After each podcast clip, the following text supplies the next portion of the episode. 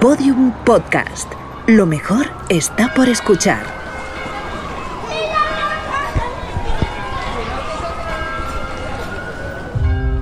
El 11 de abril de 2018 se produjo una tormenta solar de clase X9.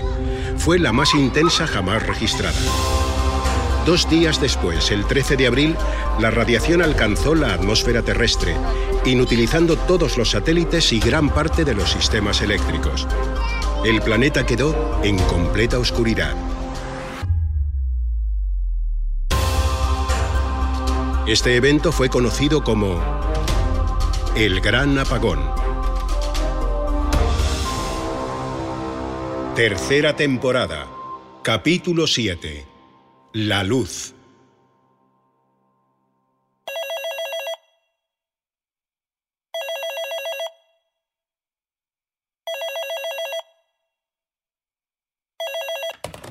¿Sí? Presidente, Sí, Daniel, dime.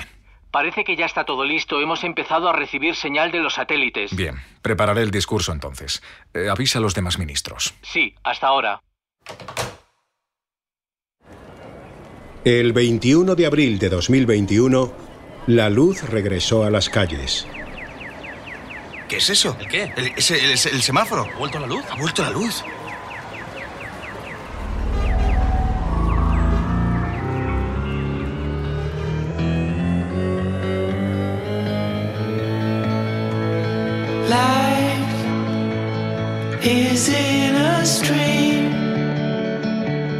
El segundo apagón duró un total de 69 días, 13 menos que el primero. Les informo de que a estas horas la mayor parte de los sistemas ya se han restituido. Las centrales nucleares volverán a funcionar con normalidad en las próximas horas. Y tanto el tráfico aéreo como el ferroviario lo hará en los próximos días. Quiero agradecer personalmente el ejemplo de civismo y responsabilidad que los trabajadores públicos han dado a lo largo de estas semanas.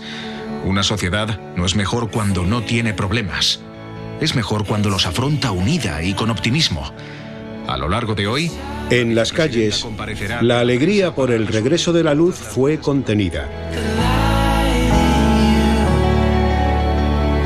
Para entonces, la idea de que los apagones serían un fenómeno recurrente ya se había instalado en la sociedad.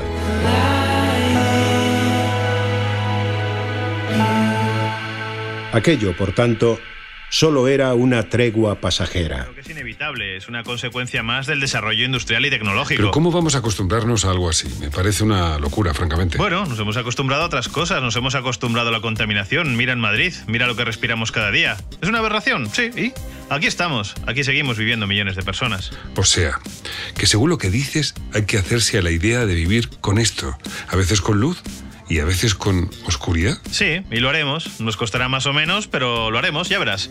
Aquí en la radio ya se instalaron generadores la primera vez, después del apagón de 2018. Bueno, pues ahora se instalarán más, poco a poco.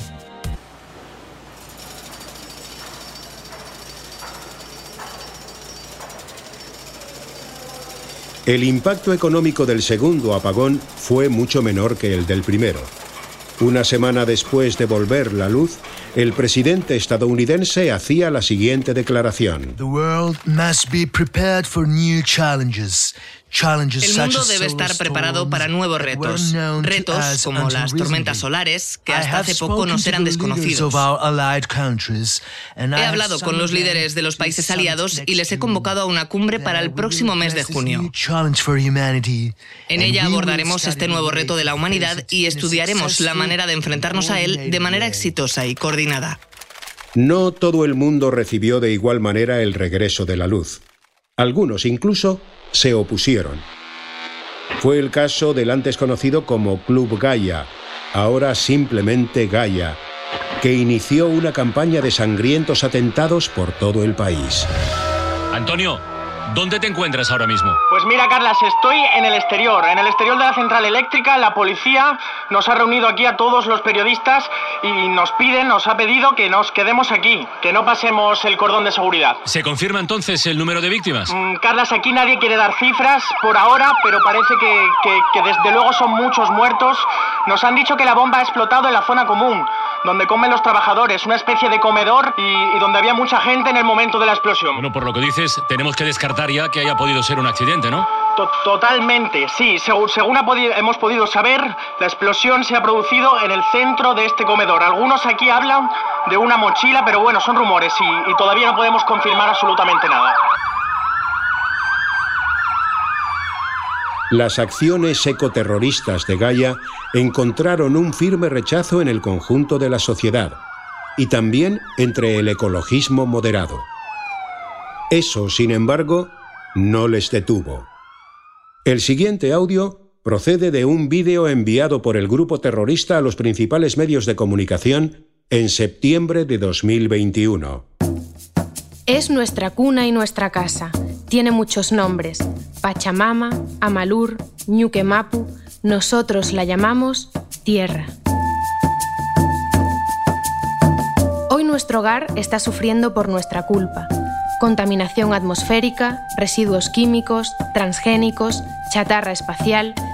Los hijos necios e inconscientes tratamos de matar a nuestra madre. Pero aún podemos pararlo. Aún estamos a tiempo de una nueva primavera. Búscanos, únete a nosotros. Somos Gaia.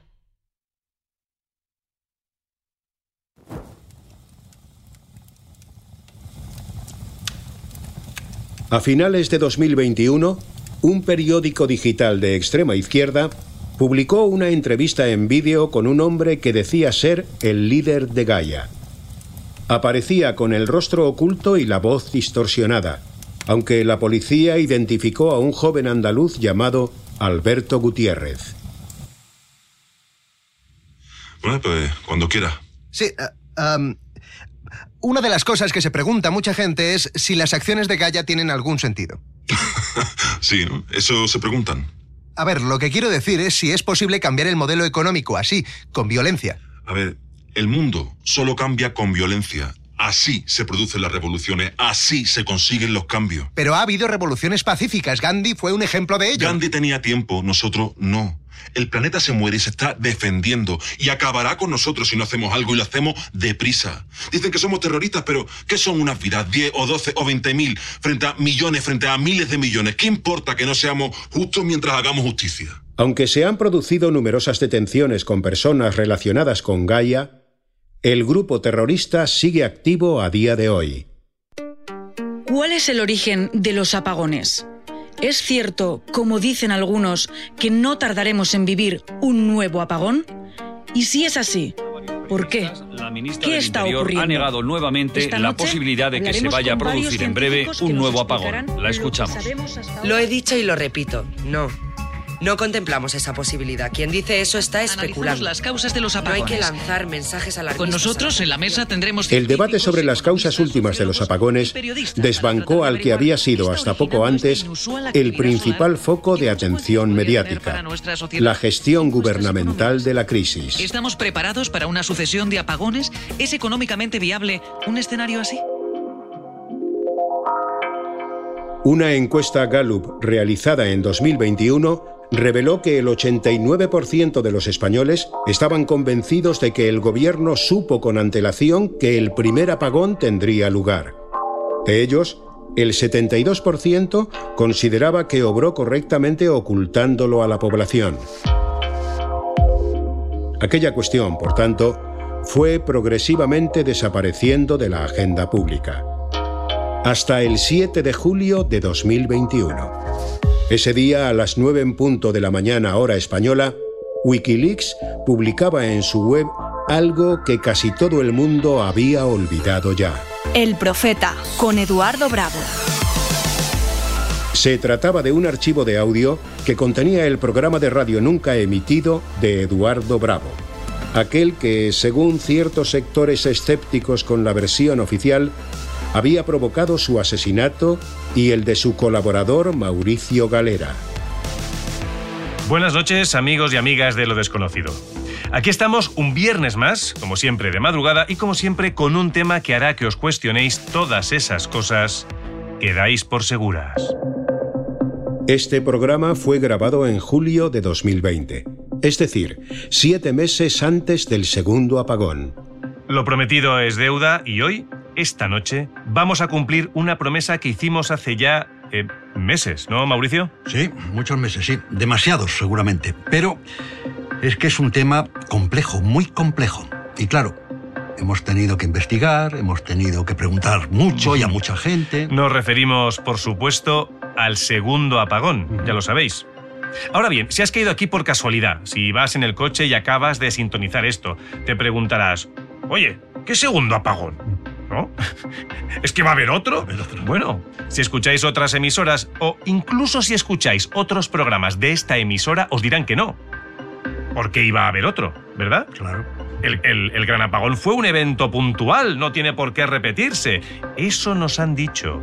Nos han dicho que las tormentas solares de esa magnitud se dan cada 11 años, que podemos estar tranquilos hasta 2029. Pero ¿qué diríais?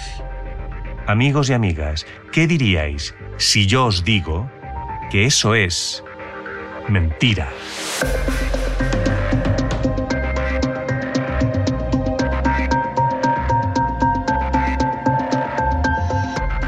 Mauricio. Pues efectivamente, Eduardo. Este es el tema que más nos han pedido nuestros oyentes con mucha diferencia. No hay semana en que por Facebook no nos lo pidan 10 veces por lo menos.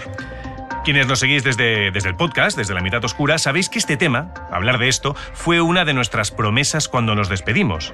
Dijimos que dedicaríamos un programa a este... eh, eh, como... de muchas maneras. Eh, rumor, ¿no? A este, no sé cómo llamarlo, sospecha, certeza encubierta. También, también. Eh, secreto, tal vez. Sí, sí, sí. Bien, pues tras meses de investigación, esta noche os presentamos, por fin, toda la verdad sobre el segundo apagón. Es un reportaje de Mauricio Galera.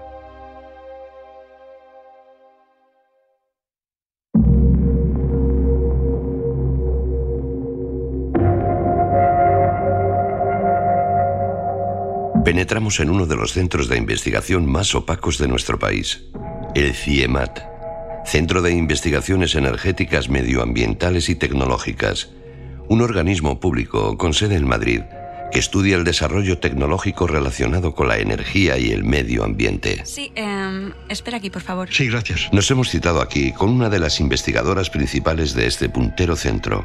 Se trata de la matemática y climatóloga Clara Donés. Hola, ¿qué tal? Señora Donés, gracias por recibirme. Llámame Clara, por favor. Encantada.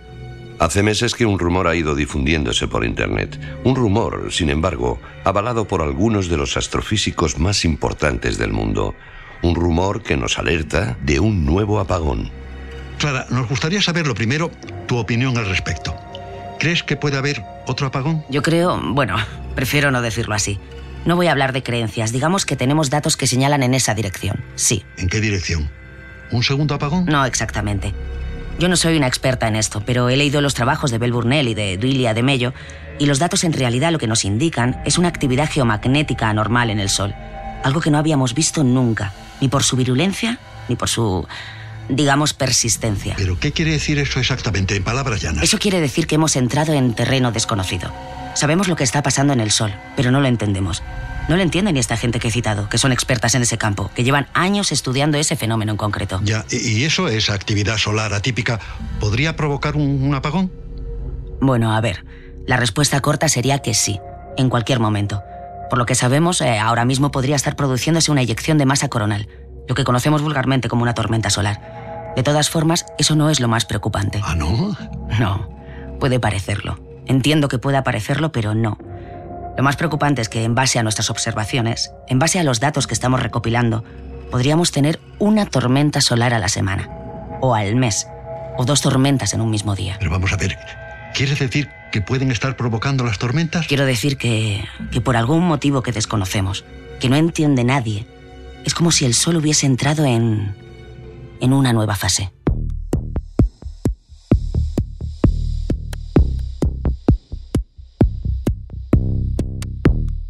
En una nueva era, definitivamente. Y no solo astronómica, sino terrestre.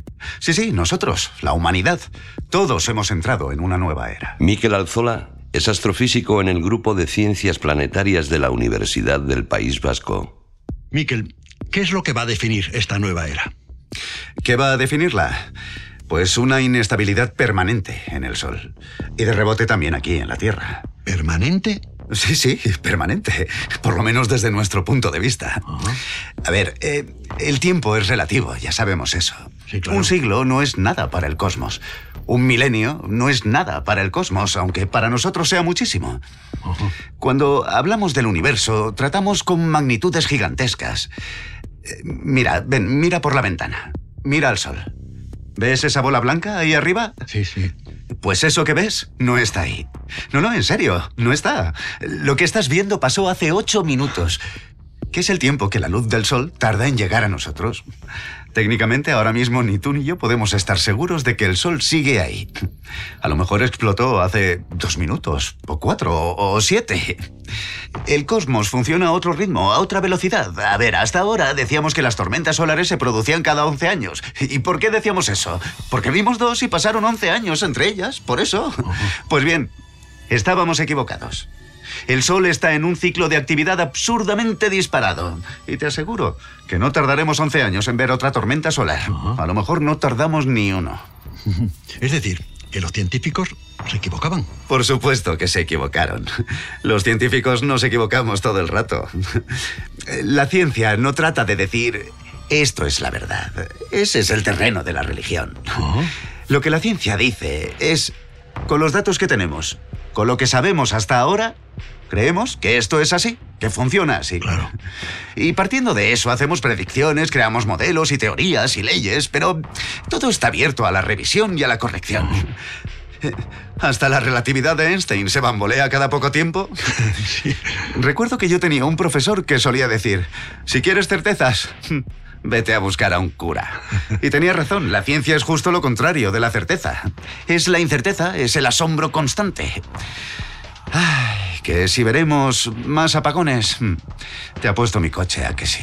La publicación de este programa reafirmó a quienes sostenían que Eduardo Bravo y Mauricio Galera habían sido asesinados. También reafirmó, sin embargo, a quienes pensaban que su muerte fue tan solo un desgraciado accidente de tráfico.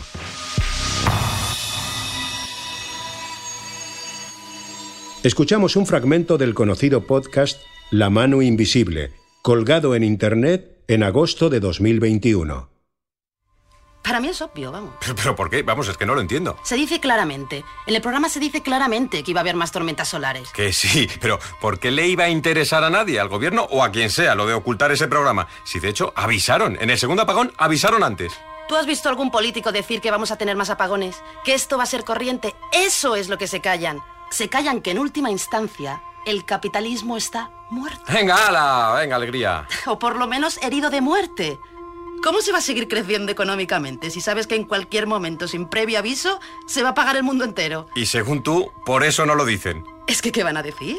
Va a salir Trump y va a decir que el capitalismo ya no sirve. Madre mía. Hablo en serio, ¿eh? Sí, sí, ya sé que hablas en serio, por eso me río, claro. Bueno, A ver, yo creo que estás sacando las cosas de quicio, Yolanda. El capitalismo resiste mucho más de lo que tú te crees. sí, ya veremos. Ya veremos si aguanta esto. Estos debates se produjeron en circuitos muy minoritarios. Superado el segundo apagón, la sociedad se limitó a recuperar su ritmo de vida, nuevamente entregados a la prisa y al ruido. Los medios de comunicación, conscientes de que los apagones y sus circunstancias ya no generaban audiencia, se entregaron a una espiral de trivialidad y ligereza. Todo cambió, sin embargo, la noche del 12 de diciembre de 2021. Ese día, un exitoso programa nocturno de entrevistas anunció su contenido apenas una hora antes de iniciar su emisión. Nos dijeron que el gobierno no sabía nada, que no hubo trato de favor. Nos dijeron que todos somos iguales. Este es un mensaje del gobierno. En estos momentos estamos sufriendo un fallo eléctrico masivo que será solventado tan pronto como sea posible. Esta noche, en el altavoz, descubrimos por fin lo que realmente ocurrió durante los apagones.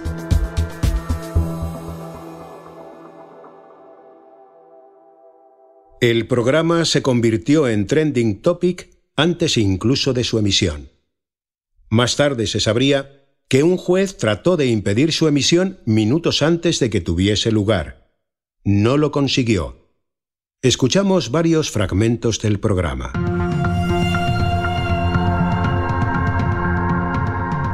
Bueno, lo primero quiero daros las gracias a las dos por estar aquí. Gracias a ti. Encantada. Nuestros espectadores estarán preguntando muchas cosas, seguramente. Para empezar, se preguntarán por qué no hemos anunciado antes el contenido de este programa cuando solemos anunciarlo con una semana casi de adelanto.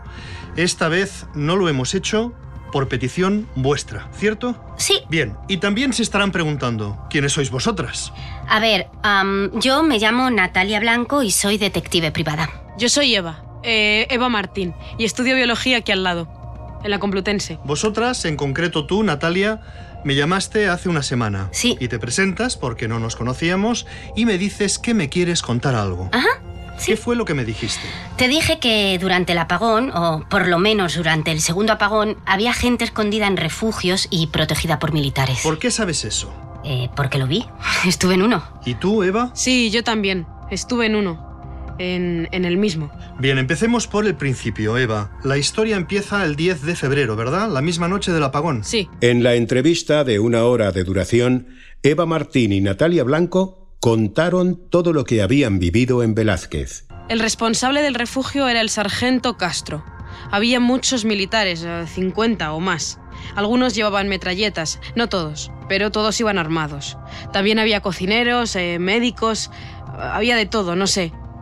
Era como un hotel, como bueno, como un hotel de cinco estrellas. La centralita de la televisión se colapsó durante la emisión del programa, que acabaría teniendo una audiencia de 8 millones de espectadores, la más alta desde que existen registros. Había un cuarto, bueno, lo, lo llamaban la Cámara de los Tesoros. Estaba prohibido entrar ahí. No podía entrar nadie, ni los militares. ¿Qué había dentro? Cuadros.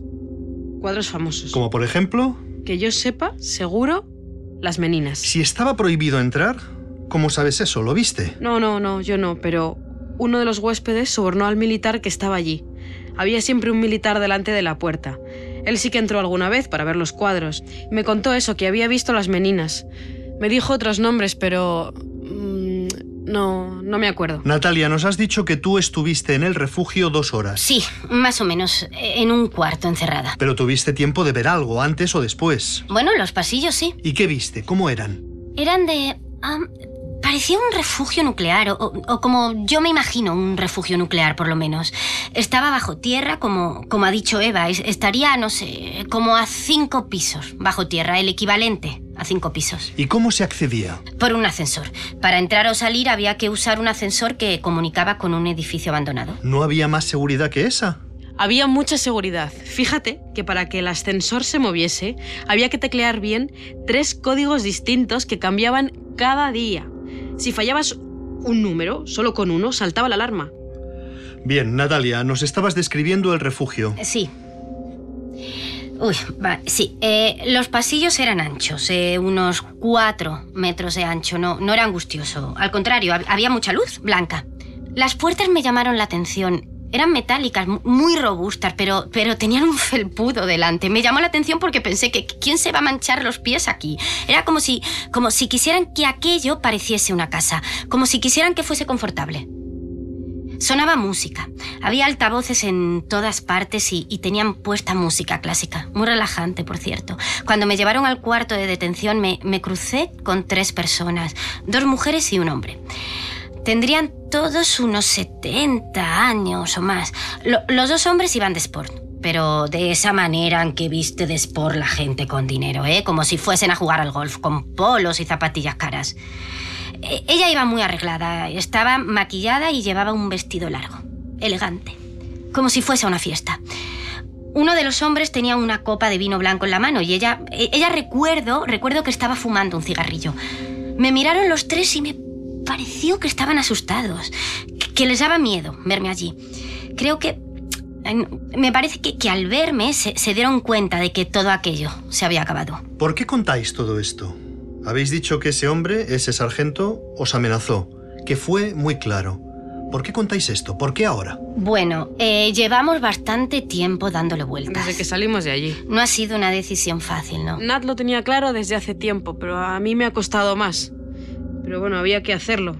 Teníamos que hacerlo. Y yo os agradezco muchísimo que hayáis elegido este programa, pero seguramente hay muchos espectadores que ahora mismo se están preguntando por qué deberían creerse todo esto que habéis contado. Sí, es lógico. Que fue lo mismo que yo te pregunté cuando me llamaste, Natalia. ¿Por qué debo creerte? Y tu respuesta fue lo que me decidió a hacer este programa. Una respuesta que tienes ahí, ¿no? En ese papel. Sí, aquí lo tengo. Pues te pido que lo leas cuando quieras. Bien. Lo que voy a leer son las coordenadas del refugio de Velázquez. Invito a todo el mundo, a quien viva cerca, que se acerque ahora mismo, esta misma noche, que busquen el ascensor y comprueben que lo que hemos dicho es verdad. 43 grados, 46 minutos, 26.5 segundos norte. 7 grados, 52 minutos, 12.4 segundos este. Sigan la carretera. Más allá del faro y lo encontrarán. ¿Veis algo? ¡No! ¡No! ¡Ilumina hacia aquí! Pero joder, ¿alguien ha mirado en ese edificio? ¡Yo acabo de salir! Media hora después de terminar la entrevista, medio centenar de personas encontraron la entrada de Velázquez. ¡Aquí, aquí! ¡Aquí hay un ascensor! ¡Eh! ¡Vamos! ¡Eh! ¡Aquí!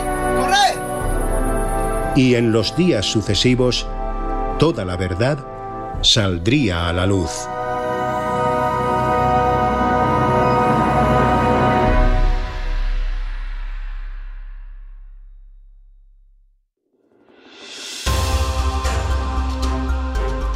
Todos los episodios y contenido adicional en elgranapagón.com.